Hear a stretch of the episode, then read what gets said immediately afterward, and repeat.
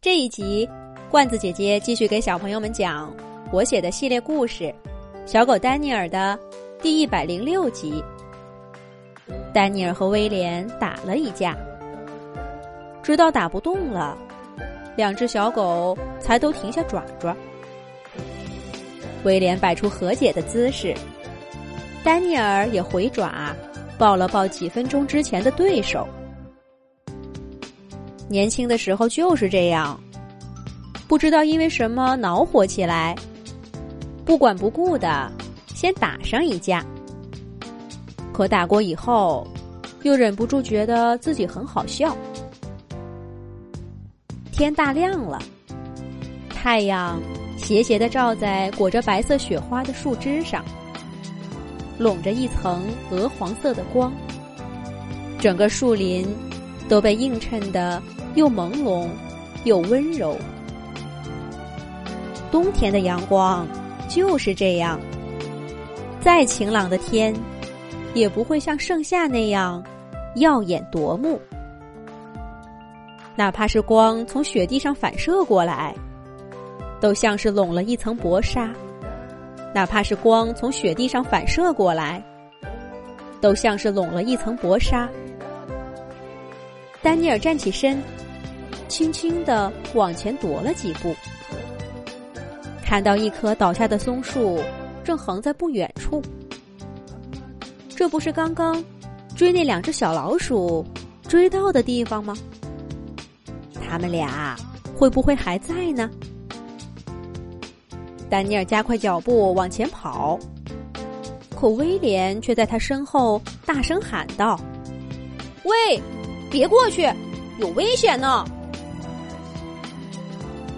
丹尼尔不解的回头，又好奇的往前看看，这里面到底有什么玄机？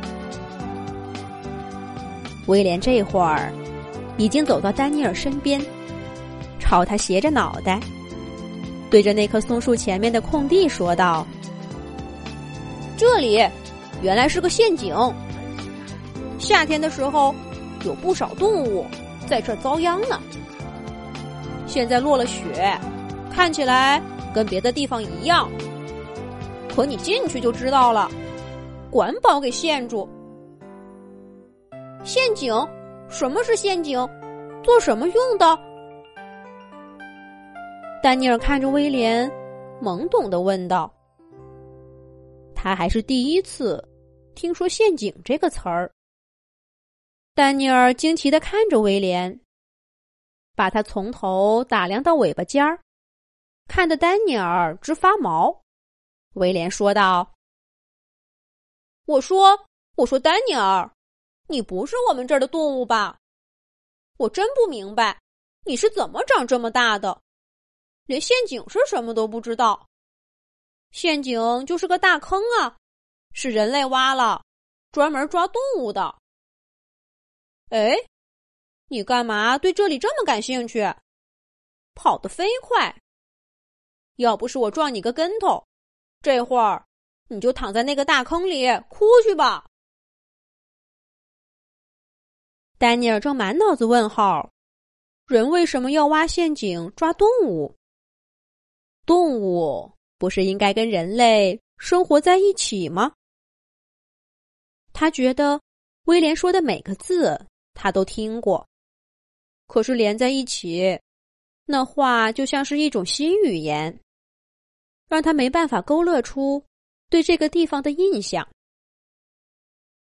好不容易听懂了最后一句，丹尼尔赶忙抬头看了看威廉，说道：“谢谢你，我还以为你刚才是故意跟我找茬呢。”哦，你说来这儿呀？我是追两只老鼠追过来的，他们就在前面绕了个圈儿，停住了。我想赶上他们。我还没问你，为什么这里的老鼠能在雪地下面跑呢？我看不见他们的身影，只能听到声音，闻到味道。难道他们藏在底下就不怕冷吗？有了前面那些奇怪的言论，丹尼尔再问出什么问题，都不会让威廉觉得奇怪。威廉轻轻的推了推丹尼尔，让他离陷阱远一点，找准一片低矮些的雪地，伸出前脚，使劲的挖了挖，地面上很快就出现一个小坑。威廉招呼着丹尼尔说：“来，你来看看，这底下是什么？是什么？除了是雪。”还能有什么？